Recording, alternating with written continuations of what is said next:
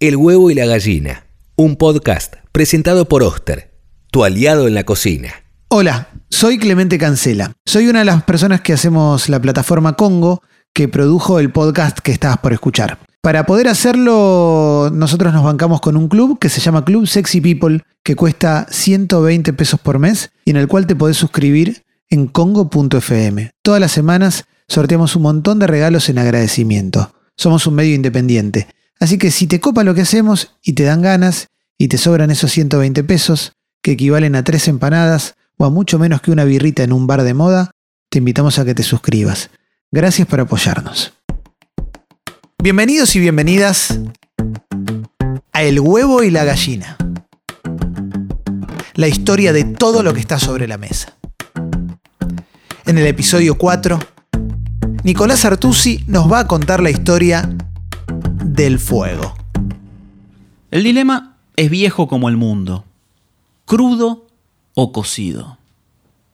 Crudo o cocido. Si en el bar de la esquina se reduce a la distinción entre dos calidades de jamón, uno, el crudo, es más bien aristocrático y seco, y otro, el cocido, más bien prosaico y untuoso, en la antigüedad, lo crudo y lo cocido tienen una importancia mayor que ser lo que va en el medio del sándwich. Crudo o cocido resume una manera de presentarse ante el mundo, en la naturaleza propia de lo intocado, lo crudo, o después de la transformación operada por un agente externo. Del primero, el crudo, se valora su naturalidad sin condimentos ni colorantes. Y entre las tías mayores que aprecian más un tipo de jamón que otro, en tanto uno sea caro, el jamón crudo, y remita a la entradita paqueta, que se prepara para una ocasión especial, como por ejemplo jamón crudo con melón, se le otorgará veracidad al cotorreo cada vez que una de mis tías diga que dice la cruda verdad.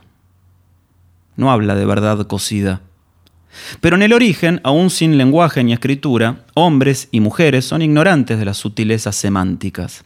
Los primeros cocineros aparecen hace dos millones de años.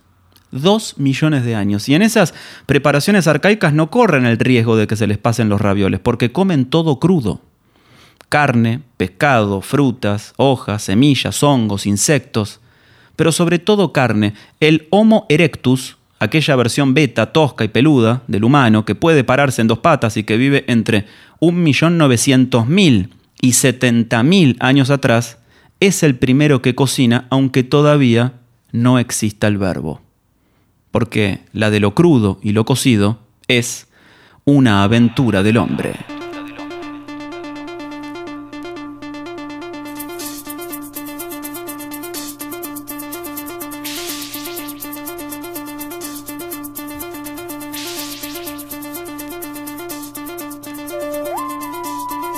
¿Qué es cocinar?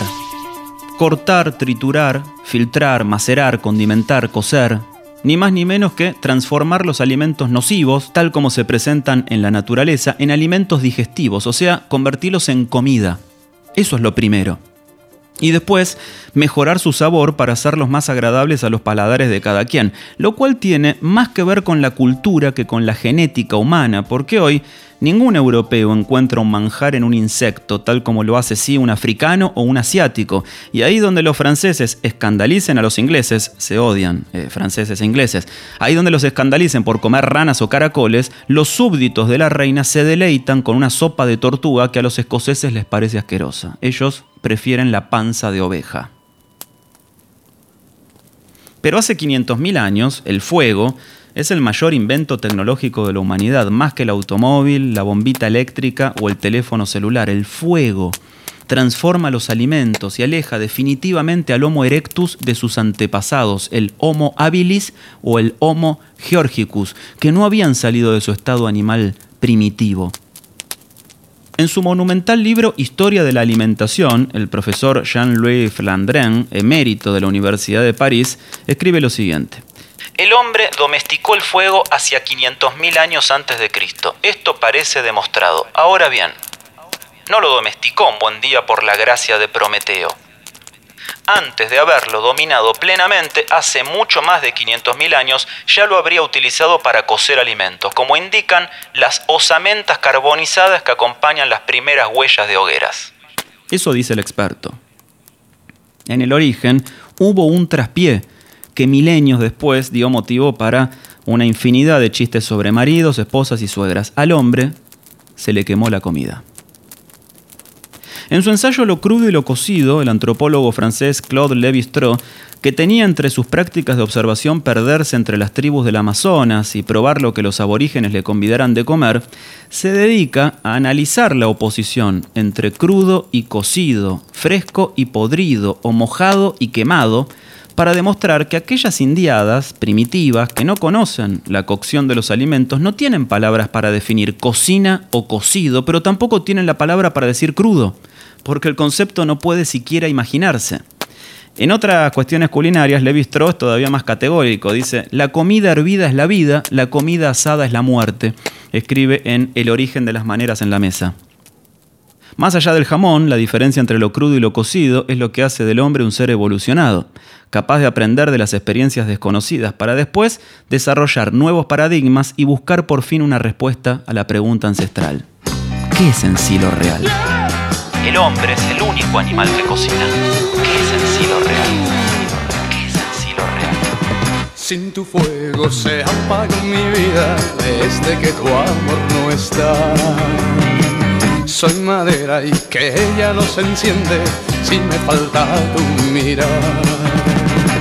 Soy ceniza que nadie recoge, soy un llanto más noche larga mi grito de ayuda quizá escucharás. Dame fuego, dame, dame el fuego, dame el fuego, dame, dame el fuego.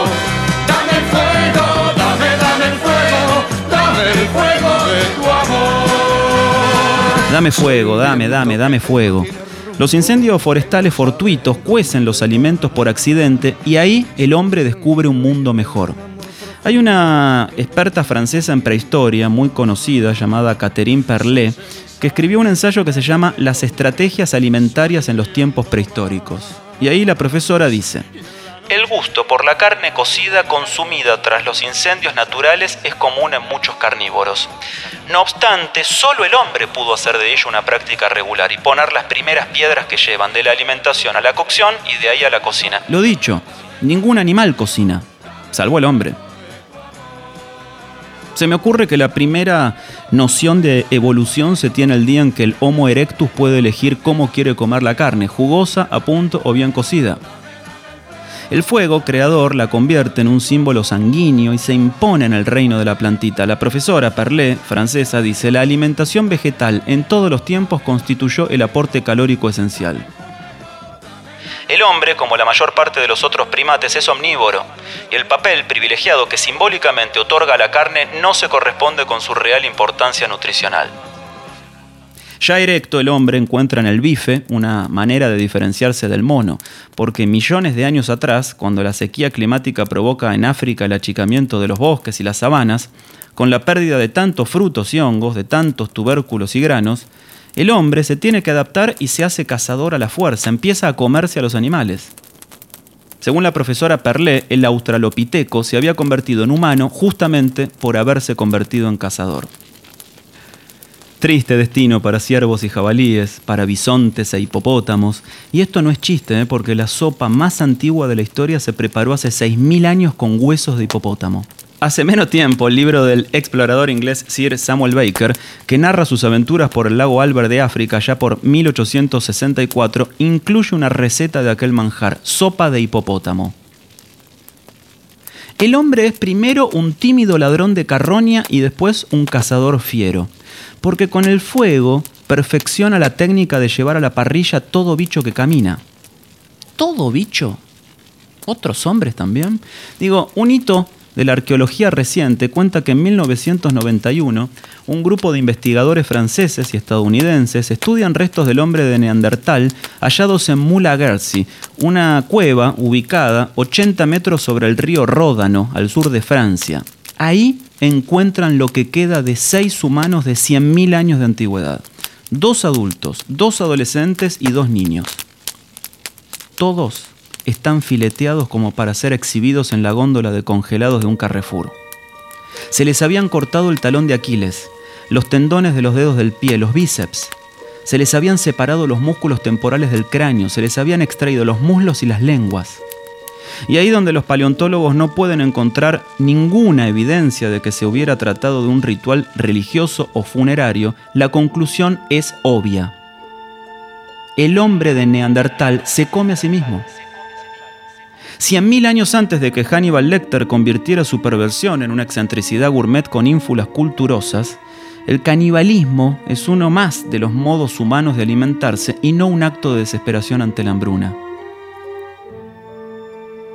No se sabe en qué momento de la historia la antropofagia, o sea, el comerse los unos a los otros, se convierte en el tabú mayor de los humanos, tanto que ni siquiera se incluye entre los mandamientos sagrados porque ninguna religión prescribe no te comerás a tu prójimo. Es tan innombrable que ni se menciona, pero otros huesos humanos mucho más recientes encontrados en el pueblito alemán de Herskein tienen huellas similares a aquellos faenados en Francia. Hace 5.000 años, los hombres tiernitos todavía son carne de cañón. Hasta entonces ignorante de cualquier noción de autoconciencia, con el fuego el hombre ve la luz. Ya en los albores de la humanidad, la alimentación comienza progresivamente a ser la expresión de opciones culturales, reflejo de una ideología, incluso más tarde de relaciones de poder, escribe la profesora Perlet. Un buen día de hace dos millones de años, el Homo erectus se da cuenta de que es distinto al mono. En el 2009, científicos de la Universidad de Harvard descubren que aquellos hombres fueron los primeros en tener dientes y muelas más chicos que los de los chimpancés, y según sus conclusiones, eso se debe a unas primitivas técnicas de cocción. El Homo erectus tiene dientes más chicos porque ya conoce algunas maneras modernas para tratar sus alimentos, mientras que los monos tienen dientes más grandes porque deben mascar y mascar y mascar para ablandar lo que comen en el amanecer de la humanidad y en un precario sistema de optimización del tiempo que siglos después el capitalismo llevaría al extremo, con la normalización de los horarios en la tríada trabajo, ocio, descanso, y apenas un rato para comer, el chimpancé pasa la tercera parte de su día mascando y comiendo, mientras que el hombre primitivo dedica apenas el 7% de su tiempo a alimentarse.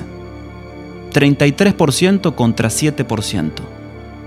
En la rutina diaria de la prehistoria, el gran salto evolutivo se da cuando se organizan las comidas y el hombre se desayuna con una idea revolucionaria. Es más útil comer abundante a la mañana y dedicar el resto del tiempo a la casa o al cortejo y no perder el día haciéndola del mono.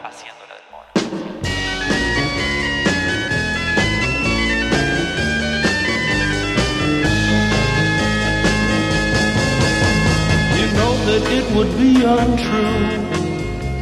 You know that I would be a liar if I was to say to you, Girl, we couldn't get much higher.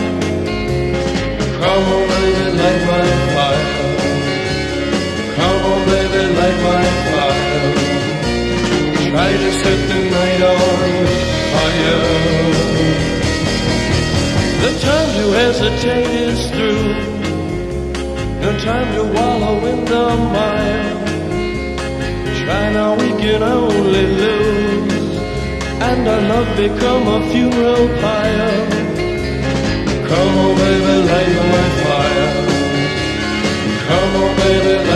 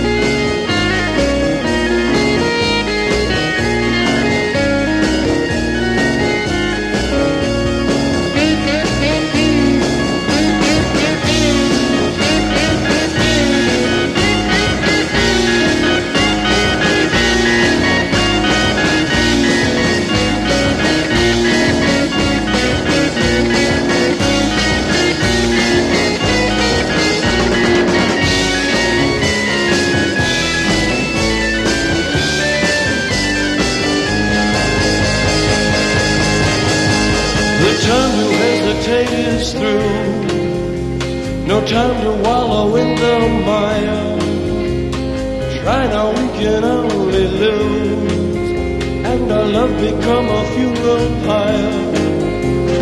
Come on, baby, light my fire.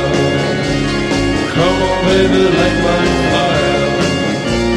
Try to set the night on